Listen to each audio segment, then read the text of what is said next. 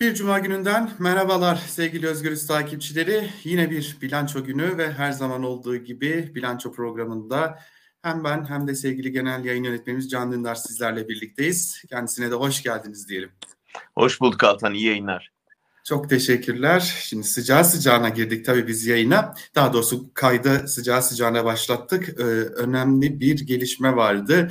Ee, hem dünya açısından önemli sanırım ama dünyadan daha ziyade Erdoğan'ın kendi dünyası için çok çok daha önemli bir e, anlaşma imzalandı. Malum Rusya'nın Ukrayna'ya yönelik işgal harekatı devam ederken e, küresel bir gıda krizinin kapıda olduğu söyleniyordu. Karadeniz üzerinden e, dünya pazarlarına tahıl ve gıda ürünlerinin taşınmasında ciddi sıkıntılar yaşanıyor ve kış ayları içinde e, gıda krizi uyarıları yapılıyordu.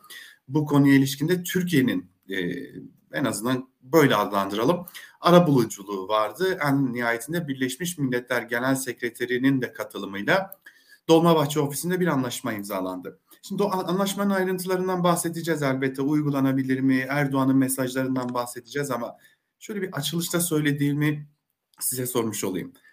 Bu anlaşma Erdoğan'ın dünyası için neden önemli? O ondan sonra dünyayı belki konuşuruz.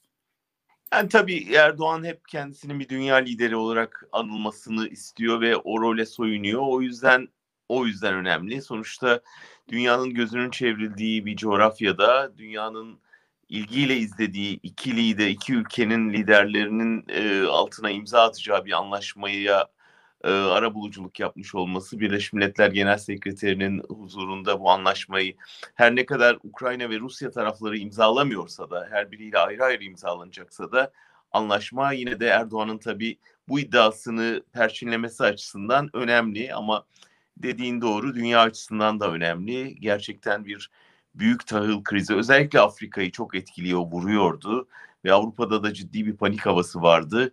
Şimdilik 4 aylık bile olsa bu anlaşma e, önemli. Ama doğrusunu söylemek gerekirse Türkiye'nin e, aslında hepimizin özlediği dış politika çizgisi bu olmalı. Yani yaraları saran, tarafları uzlaştıran, e, bir yerde saf tutmaktan ziyade elbette hakların yanında her zaman saf tutan ama e, dünya sorunlarında arabuluculuk yapacak e, bir bölge e, gücü haline ol, dönüşen bir ülke özlediğimiz şeydi. E, dolayısıyla ben Türkiye adına sevinç duydum e, tahıl anlaşmasının imza törenini izlerken. Evet çünkü siz bu konunun üzerinde geçtiğimiz programlarda da durmuştunuz. Ee, Türkiye'nin dış politikası çözüm üreten bir politika olmalı. Geçmişte buna yönelik örnekler de var diye hatırlatmıştınız. Sanırım bu o örneklerden biri. Şimdi konuşacağız ama ben yol haritasından çok kısaca da olsa bahsetmek istiyorum. Sonra Erdoğan'ın verdiği mesajlarda e, birkaç nokta var onları da size soracağım. Şimdi buradaki ilk amaç elbette Odessa yani başta Odessa en önemli liman. E, buradaki mayınlar nedeniyle Ukrayna limanlarından e, çıkıp tahıl taşıyamayan, gıda ürünlerini taşıyamayan gemilerin dünya pazarlarına çıkışı sağlanacak.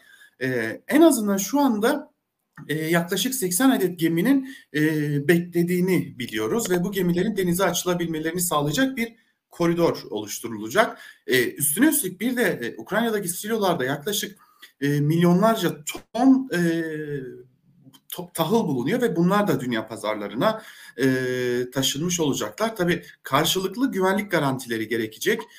Bu süreçte Rusya şunu söylüyor. Gelip bir yerde buradan ürün alacak yani gıda ürünlerini alacak gemilerin denetlenmesini istiyor Rusya. E, silah ve askeri teçhizat taşıyor mu taşımıyor mu diye. E, işte tam da bu süreçte e, TSK'ya bağlı deniz kuvvetleri taraflar arasındaki işlemler açısından bir kolaylaştırıcı rol oynayacak. Fakat e, yine bu denizdeki mayınların e, koridorun oluşturulmasını sağlayacak. E, Rusya'nın bir güvenlik garantisi olacak. Bakalım uygulanabilecek mi? Ee, belki Ukrayna evet, açısından evet. uygulanabilecek bir anlaşma ama sizce Rusya açısından uygulanabilecek bir anlaşma mı? Yani tabii Rusya da bir çıkış arıyor açıkçası. Yani dünyadan da ciddi bir baskı var ve savaş uzadıkça her tarafta hissedilen bir baskısı var. Ee, bütün bu yıkımın hem ekonomi üzerinde hem e, diplomasideki baskılarla, ambargolarla giderek ağırlaşan bir baskı var. O açıdan zamanlı bir anlaşma E, tabii ama biraz e, ayrıntısıyla düşünürsek hani bir dönem Rusya Türkiye'yi e, işte Suriye'ye gıda görüntüsü altında silah taşıyor olması nedeniyle eleştiriyordu ve resmi açıklamalarda çok ağır açıklamalar yapıyordu. Şimdi işe bak ki işte 6 yıl sonra aynı Rusya e, bu gemilerde e, tahıl görüntüsü altında silah taşınıyor mu? Bunun kontrolü görevini Türkiye'ye veriyor. E, dünya politikası çok hızlı değişiyor. Türkiye'de bir hayli as, e, esnek davranıyor tabii. Dolayısıyla bugünden yarına her şeyin değişmesinin mümkün olduğu bir dünyada yaşıyoruz. Dilerim bir kriz çıkmaz, dilerim uzun boyutlu olur ve e, hani hakikaten bu bir açlık krizine yol açmadan e, bu koridor işlevselleşir ve tahıl gerekli yerlere ulaşır. Biraz Erdoğan'ın mesajlarını konuşmak istiyorum ama e, Erdoğan'ı söylemeden önce gözüme çarpan tam da anlaşma e, aşamasına geçildiğinde, imza aşamasına geçildiğinde e, Dışişleri Bakanı Mevlüt Çavuşoğlu'nun yüz ifadesi gözüme çarptı. Bilmem dikkatinizi çekti evet. ama hem derin bir nefes aldı hem de yüzünde bir gülümseme, rahatlama hissini gördüm ben. O çok önemliydi. Belki onu da değerlendirmek istersiniz ve Erdoğan'ın konuşmasından aldığım notlardan biri şuydu. Komşuluk hukukuna vurgu yaptı Erdoğan. E, komşuluk hukuku için çalışacağız dedi. Belki bunu son günlerde tartışma konusu olan e, Irak konusunda, Zaho konusunda da değerlendirmek gerekebilir. Müzakere masası vurgusu yaptı. Her çatışma eninde sonunda müzakereyle sonuçlanacaktır dedi. Türkiye için niye bu geçerli değil diye de sormuş olayım.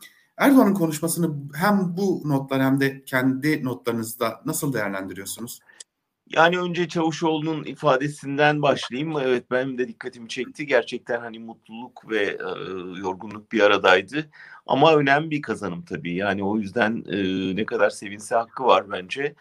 Onun ötesinde Batı basınında da Türkiye'nin e, bu özelliğinin çokça öne çıkarıldığını ve işte e, Türkiye'nin artı hanesine yazıldığını görüyoruz. O yüzden hani şu sıkışıklıkta yani Türkiye'nin bir baskı rejimi olarak anıldığı, Türkiye'de ekonominin tamamen çöküşe geçtiği ve Erdoğan'ın e, kaybedeceği bir seçime yaklaştığının e, yazılıp söylendiği bir ortamda bu bir tür imdada yetişen bir anlaşma oldu diye düşünüyorum. E, sen çok yerinde hatırlattın yani Erdoğan'ın konuşması özellikle Zaho saldırısının üzerine gelince tabii e, herkesin kafasında soru işaretleri doğurdu. Yani işte bir yandan hani burada bu kadar önemli bir anlaşmaya imza atarken daha üç gün önce Zaho'da öyle bir saldırının gerçekleşmesi ve burada Türkiye'nin e, işte bizim sorumluluğumuz değil biz yapmadık e, tezini kanıtlayamaması, belgeleriyle ortaya koyamaması, sadece bir örgüt yaptığı sözüyle kalması büyük çelişki. Yani e, bir yandan orada ağır bir şey yol açıyorsun, siviller ölüyor ve bütün dünyanın gözü önünde e, bir Amerika'sından İngiltere'sine herkesin kınadığı bir saldırının sorumlusu olarak görünüyorsun. Öte yandan burada dünyayı açlıktan kurtaran ülke veya lider e, rolüne bürünüyorsun. Bu çelişki tabii e, dikkat çekici. E, keşke Türkiye çevresiyle barışık, komşularıyla barışık, gerçekten barışa koridor açan e, bir role bürünebilse de bu savaş çığırtkanlığı bitse. Ve bana kalırsa biraz kendi içiyle de barışabilme ihtiyacı da e, çok çok fazla.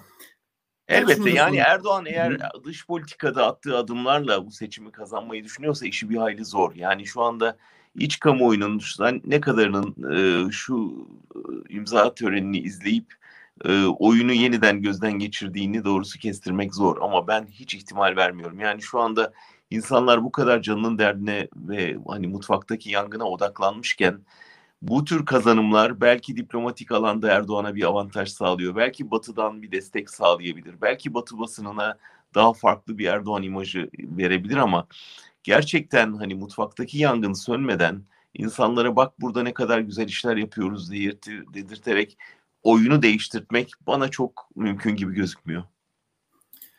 Şimdi bu konuda muhalefete de e, gelecek, e, ona, ona dair de bazı e, sorularım olacak size ama hazır siz mutfaktaki yangın demişken e, Erdoğan e, az önce yaptığı, o anlaşma töreninde yaptığı konuşmadan önce ise e, başka bir yerde bir konuşma yaptı, sabır istedi ve dedi ki Türkiye'yi son 20 yılda nasıl her badireden çıkarmış asırlık hizmetlerle buluşturmuşsak bugünkü sıkıntıları da yine biz çözeceğiz dedi.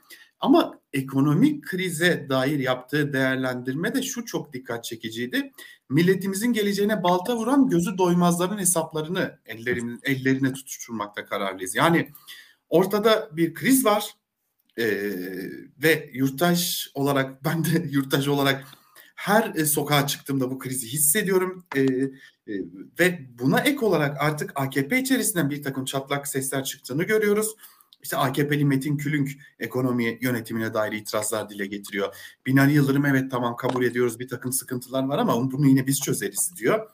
E, ama ısrarla Bahçeli ve orta Erdoğan e, e, bunu hep dışarıya bağlıyor. Ve şimdi bakıyoruz dışarı kaynaklı denilen krizde e, Avrupa Merkez Bankası faiz artırıyor. Biliyoruz ki Amerika Birleşik Devletleri Bankası Merkez Bankası faiz artıracak.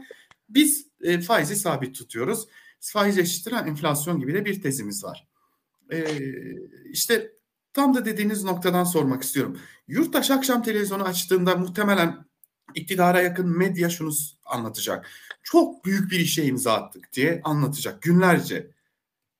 Peki yurttaş buzdolabının kapağını açtığında ne hissedecek sizce? İşte biraz önce tam onu da söyle, onu söylemeye çalışıyordum. Clinton'ın zannediyorum yanlış hatırlamıyorsam bir sözüdür. Ee, yani ekonomik kriz patladığı zaman e, çok az insan bunun nedenini merak eder. Herkes çünkü sonucuyla meşguldür. Şu anda Türkiye'de olan bu. Yani burada artık şunun yüzünden oldu, bunun yüzünden oldu. Erdoğan'ın yanlış politikaları dünyada bak Avrupa'da da varmış filan kimsenin şu anda bunlara kulak kabartacak hali yok bence.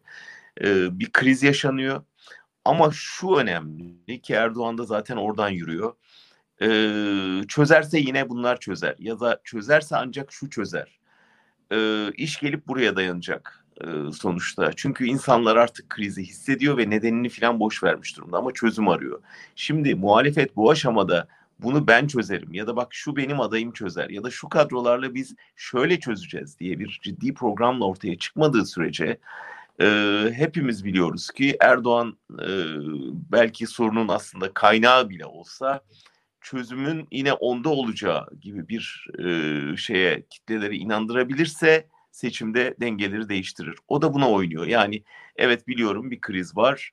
Nedeni şu ya da bu ama bu işi yine ben çözerim. Çünkü muhalefette bu potansiyel yok. Buna oynayacaktır seçim kampanyası boyunca. İşte burada muhalefetin gerçekten çok inandırıcı bir adayla, kadrolarla ve programla ortaya çıkması şart. O zaman biraz da muhalefette konuşalım. Şimdi muhalefet denince akla ilk olarak elbette ki Cumhuriyet Halk Partisi geliyor.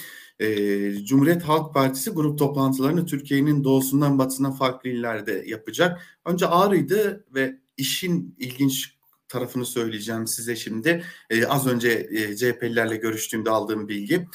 Ağrı'ya ulaşım koşulları yeteri kadar iyi olmadığı için. Çünkü büyük bir kalabalık gidecek Ağrı'ya. Hem ulaşım hem konaklama koşulları iyi olmadığı için Ağrı'da yapılacak grup toplantısı Erzurum'a alınmak zorunda kalmış. Hem Erzurum'da hem de e, Edirne'de grup toplantısı gerçekleştirecek CHP. E, bu arada da e, belki buradan bir kulis bilgisini de verelim. CHP lideri Kılıçdaroğlu da kurmaylarına şunu söylemiş. Tatil yok. E, sahada olacaksınız. Ekonomi masası kent kent gezecek. E, kurmaylar sahada olacaklar. Ama e, bu aşamada hata yapmamaya, rehavete kapılmamaya da dikkat edeceksiniz uyarısında bulunmuş. E, bu arada ekonomi konusunda ama hala net bir söylem göremiyoruz Cumhuriyet Halk Partisi'nden sanki. E, bu muhalefeti nasıl değerlendireceksiniz? Evet ben de onu bekliyorum. Yani kapsamlı bir program, kapsamlı genel, genel bir basın toplantısı, Altılı'nın bir arada bir yol haritası çizmesi vesaire henüz olmadı. Ee, yani gelen kulisler bunun işte e, hani Ali Babacan'a daha çok e, test şey yapılacağı, havale edileceği, onun bilgi birikiminden yararlanacağı vesaire şeklinde. E, CHP'nin içinde ekonomistler var, çalışıyorlar elbette ama önemli olan gerçekten muhalefetin topyekun ortaya çıkıp e, inandırıcı bir program ortaya koyabilmesi. Tabii burada adayın inandırıcılığı da ister istemez önemli olacak. Yani sembolik bir aday, sembolik bir isim, e, ekonomide gerçekten inandırıcı olamadıkça yani işte e, bunun örneklerini ne bileyim Turgut Özal'ın e, kitleleri bunu ben çözerim diye ortaya çıktığında 83'te e, aldığı oyu hatırlıyoruz. Kemal Derviş'in gelişini hatırlıyoruz. E, bunu çözerse Kemal Derviş çözer e, sözlerini işte bugün öyle bir şeyle ortaya aynı inandırıcılıkla ortaya çıkabilmek lazım. Bunu henüz göremiyoruz. Ama e, verdiğin örneklere bakarsak çok sıcak yaz işte şimdi başlıyor. Çünkü e, AKP kadrolarının da sokağa inmesi yani milletvekillerinin halkla buluşması e, zannediyorum talimatı verilmiş. Evet. Şimdi muhalefet de sokakta olacak ve e, halk uzun süredir içinde biriktirdiği e, sözü onların yüzüne söyleme şansını bulacak. E, buradan itibaren göreceğiz. Çünkü bu iş basın toplantısı yapmaya benzemiyor. Yani bir yüzleşme olacak. Sokakta e, o şikayetleri, dertleri, tepkileri dinleyecekler ve belki de tepkilere şahit olacaklar. Oradan itibaren ne olacağını göreceğiz. O, ama önümüzdeki 8-10 ayın son derece hararetli geçeceği çok belli şimdiden. Evet, özellikle AKP'lilerin sahaya indiklerinde yaşayacaklarını ve yakın zamanda da CHP lideri Kılıçdaroğlu'nun Erzurum'a gittiğinde malum Erzurum AKP açısından çok çok önemli bir il.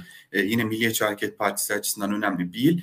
Ee, neler yaşanacağını e, merakla bekliyoruz biz de. Tabii biz de Erzurum ziyaretini onu da belirtmiş olalım. Yakından takip edeceğiz. CHP lideri Kılıçdaroğlu'nun Özgürüz'den de bunu e, aktarıyor olacağız anlık olarak. E, ama bu da bu arada ilginç bir şey oldu. CHP lideri Kılıçdaroğlu KYK kredileri için bir açıklama yapmıştı. Ödemeyin geliyoruz faizleri sileceğiz demişti. Kılıçdaroğlu'nun açıklamasından sonra Erdoğan Bakanlar Kurulu'nun e, ardından bir açıklama yaptı. Faizleri sildik dedi. E, tabii Twitter'da Kılıçdaroğlu'na e, teşekkürler edildi. Bu çıkış sizce bir işe yaramış mıdır e, Kılıçdaroğlu açısından ya da bir bütün muhalefet açısından? Tabii şu çok net görünüyor uzun süredir, bir süredir Kılıçdaroğlu daha çok inisiyatif alan, gündem belirleyen ve Erdoğan'ı belli konularda karar almaya zorlayan lider durumuna geldi. Ee, ve tabii kitle desteğini hızla kaybeden Erdoğan için e, muhalefetin e, gösterdiği yolda gitmek gibi bir zorunluluk peydahlandı. Halbuki daha önce hiç kulak asmıyordu e, ama şimdi insanlar daha iyi bir yaşam koşulu e, vaat edildiği zaman oraya kulak kabartıyorlar ve iktidara bunu niye yapmıyorsun diye soruyorlar. Tabii iktidar açısından durum daha zor çünkü davul boynunda e, ama bunu yapmak zorunda kalıyor. Birkaç örneği oldu ve daha da olacağı çok belli. O yüzden e, Kılıçdaroğlu'nun buradan yürüyeceğini tahmin ediyorum ve Erdoğan'ın yaptığı açıklamaya ya da verdiği prime e, karşılık insanların Kılıçdaroğlu'na teşekkür ediyor olması eminim çok sinirlerini bozmuştur. Ama bu arada sizin bugün CHP yönelik bir eleştiriniz de vardı. Ee, üzerinde çok e, sıklıkla durduğunuz bir konu e, Erdoğan'ın olası hamleleri konusu. E, Zaho konusunun saldırısının hemen ardından e, CHP'den özellikle Ünal Çeviköz'den e, siviller için bir başsağlığı gelmezken yani saldırı nasıl ve kimden gelmiş olursa olsun e, gelmezken işte Ahmet Davutoğlu, e, Ali Babacan gibi daha önce iktidar kanadında yer almış isimler bile e, siviller için başsağlığı dilerken Ünal Çeviköz dış işlerine geçmiş olsun telefonu açtı. Siz bunu çok eleştirdiniz. E, bunun üzerinde durmanızın nedenlerini biraz daha ayrıntılandırmanızı istesem. Ya CHP oldum bittim bir devlet partisi e, olarak biliniyor, görüntüsü veriyor ve aslında biraz öyle devleti kuran parti. Dolayısıyla bir devlet refleksi var. Ama e, bunca yıldır iktidar olamamasının belki kökeninde yatan şey de biraz bu. Çünkü bu millet bu devletten çok çekti. Yani hepimiz çektik. Çünkü hani e, işte İslamcısından bir dönem e, solcusuna, e, akademisyeninden e, sanatçısına kadar bu devletin dayağını yememiş pek kimse kalmadı. Şimdi böyle bir ortamda siz bir muhalefet partisiyken devlet refleksi gösterirseniz e zaten millet ondan kaçıyor. Ondan başka partilere oy verdi. E, ve aynı çizgiye getir, gelip saplanıyorsunuz. Yani e, orası sizin memleketiniz olmayabilir. Ölenler sizin e, insanlarınız olmayabilir. Ama senin ülken suçlanıyor. Ve ölen de siviller yani. Ve burada hani dediğin gibi Ali Babacan'ın, Ahmet Davutoğlu'nun başsağlığı dilediği bir yerde sen bunu dilemeyip tutup onların tepki gösterdiği büyükelçiliğe e, bir şey oldu, insanlar çevirdi diye Dışişleri Bakanlığı'na eğer kapısını çalıyorsan Burada bir hata var. Yani sonra da niye Kürtler bana oy vermiyor, niye Kürtler bana uzak duruyor diye düşünemezsin. Çünkü böyle durumlarda, böyle anlarda insanlar dayanışma bekliyor. Yani birileri bu sivillere sahip çıksın. En azından hesap sorsun. Türkiye yapmıştır, yapmamıştır ayrı ama insanlar öldü mü öldü, çocuklar öldü. Ve yani her gün gelen şehit haberlerinde haklı olarak refleks verenlerin siviller öldüğünde de aynı refleksi vermesi ve bunun soruşturulmasını istemesi, bunun hesabını sorması haklı bir beklentidir. E sen bunu yapmıyorsun. Üstelik merkez sağdaki partiler yaparken bile yapmıyorsun. Ee, ve hani ülkenin Dışişleri Bakanı bile Türk Silahlı Kuvvetleri'ne atıyor topu. Onlar bana dedi ki onlar yapmamış filan derken senin bunun hesabını soracağın yerde böyle bir şeyde sessiz kalman hatta gidip işte Dışişleri Bakanlığı'na e, geçmiş olsun mesajı yayınlaman elbette insanlar kaydediyor bunları ve bu devletçi zihniyet e, şey olmadıkça yani milletle buluşmadıkça ben demiyorum ki al devletçi zihniyeti tamamen kapat. Öyle bir şey de değil ama yani devleti kolladığın kadar milleti kollamak zorundasın. Yoksa o muhalefetin iktidar şansı olmaz. Ve o zaman biraz da buradan e, hazır devleti kollama konusunu konuşurken 15 Temmuz'u kısaca da olsa size bitmiyor çünkü bu gündem maddesi. Maalesef. Evet. Ee, Bitmeyecek gibi de görünüyor. Evet. Şimdi bir de 15 Temmuz raporunu konuşuyoruz. Ee, biz 15 Temmuz'un yıl döneminde yayın yaptığımızda da uzun uzun konuşmuştuk ama 15 Temmuz raporu yok ortada. Yani resmi olarak böyle bir rapor yok. Komisyon 3 e, ay boyunca çalıştı. Yüzlerce kişiyi dinledi, belgeler geldi, dinlenmeyenler oldu. En nihayetinde ortada bir rapor var mı? Yok. Ama bir teslim töreni var. İsmail Kahraman'a teslim edildi dönemi meclis başkanı. Sonrası meçhul kaybedildi o rapor. Bir daha da görüşülmedi. O dönemin komisyon başkanı Reşat Petek kendi şahsi internet sitesinden Temmuz 2017'de e, hazırlandığı belirtilen bir raporu yükledi internet sitesine. İşte buyurun size rapor dedi. Ama o raporda muhalefet şerhleri yok. Ve önceki hazırlanan taslak rapordan da farklılıklar var. Örneğin Mayıs 2017'deki taslak raporunda Muhsin Yazıcıoğlu'nun ölümü yokken burada var. E, gibi gibi farklılıklar var. E, en nihayetinde kısa bir soruyla e, geçeyim. Bu rapor ne oldu? Yani hepimiz yorulduk bu tartışmalardan ve e, çok da yeni bir şey söyleme imkanı yok. Ama daha önce söylediklerimizi tekrarlayalım. 15 Temmuz'un sivil ayağı AKP içinde ve buna iktidar da biliyor, herkes de biliyor ve yani bütün videolar gösteriyor, Erdoğan'ın demeçleri gösteriyor, medyanın manşetleri gösteriyor. Dolayısıyla böyle bir darbe teşebbüsünü sorgularken iktidarın ona verdiği bunca yıllık desteği ortaya koymadan bütün o milletvekillerinin, bütün bakanların, başbakanların, cumhurbaşkanının açıkça verdiği destek ortaya konmadan bu darbenin nedeni anlaşılamaz ve sonuçları da ortaya konamaz. Dolayısıyla e, böyle bir rapor ister istemez bunu gündeme getirecekti. Muhtemelen getirdi. O yüzden de şimdi bunu e, AKP devrilene kadar biz böyle bir rapor okuyamayacağız. E, zaten o raporu okuduğumuz zaman AKP'nin devrilmesi gerekecek. Ve raporu okuduğumuz zaman bilin ki AKP devrilmiştir. O zaman ben bir de son olarak AKP'nin gidersiz gittiği bir Türkiye'de e, muhtemelen canı sıkılacak diyeyim bir isimden bahsedeceğim Cem Küçük. E, sikletinin yettiğini düşündüğü birini tehdit etmeyi tercih etti. E, malum Sedat Peker e, kendisine yönelik tehditler savurunca e, Cem Küçük'ü biz birkaç gün ortalıkta göremedik ama e, gözüne kestirdiği Birce Akala'yı tehdit etti. E, Mehmet Ali Alaboraları hatırlattı Gezi döneminden ve kendisi galiba Londra'da dedi Alabora için. E, siz olun fazla özgüvenli olmayın temkinli olmak iyidir. E, onların kaçı kaçtıkları ya da içeri girdikleri de malum diye bir tehdit savurdu Cem Küçük. Sikletinin yettiğini düşündü en azından. E, Cem Küçük ve Cem Küçük variler için bir değerlendirmeniz var mı?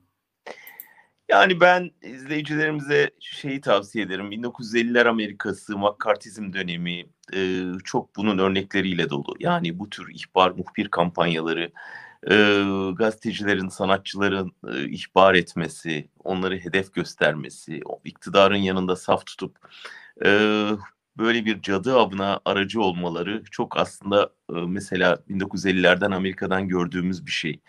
Ve o dönemin sanatçılarına bakıyorum şimdi yani Bertolt Brecht'ten Arthur Miller'a e, kadar varan e, gerçekten Albert Einstein'a kadar varan son derece insanlığın iftiharla bugün hatırladığı isimleri hedef gösterdiler. E, Einstein'a vize vermedi Amerika. Sonra komünizmle suçladı. Bertolt Brecht'i komünizmle suçladı. Ne bileyim Charlie Chaplin'i yargılamaya kalktılar. E, bugün e, dönüp baktığımızda işte 70 yıl sonra bütün bu saydığım isimleri büyük iftiharla insanlığın büyük kazanımları olarak hatırlıyoruz. Einstein'ı da, e, Charlie Chaplin'i de, e, fakat onları hedef gösteren gazetecileri ya da McCarthy'yi bütün dünya lanetle hatırlıyor. Burada da öyle olacak. Yani şimdi ışıldayan bir sanatçı var. İki tane diziyle göze gerçekten ben ikisini de o dizilerin ikisini de bütün sezonları izledim. Bütün bölümleri izledim ve gayet başarılı buldum.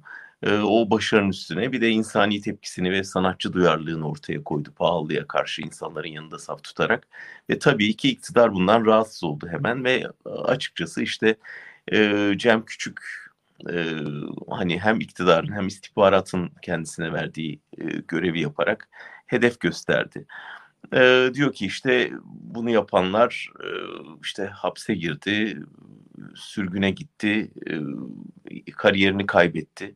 E, neden oldu acaba? Yani sakın o hizmet ettiği e, faşist düzen onları hapse tıktığı için olmasın ya da ülkeden ayrılmak zorunda bıraktığı için olmasın ve illa bir e, kariyer kaybından söz edeceksek elbette senin de hatırlattığın gibi çalıştığı müessesenin e, başındaki insanın kariyerini nasıl kaybettiğini hatırlatmasında daha büyük yarar var zannediyorum.